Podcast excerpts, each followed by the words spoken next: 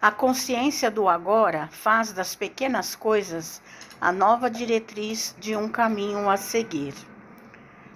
Da mesma maneira, não é somente após a morte que o espírito recobre a lembrança do passado.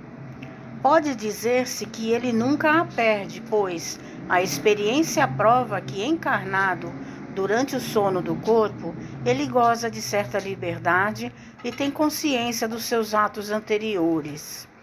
Então ele sabe por que sofre e que sofre justamente.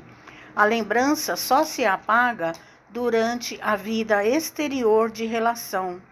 A falta de uma lembrança precisa, relações sociais, permite-lhes aurir novas forças neste momento de emancipação da alma se ele souber aproveitá-los.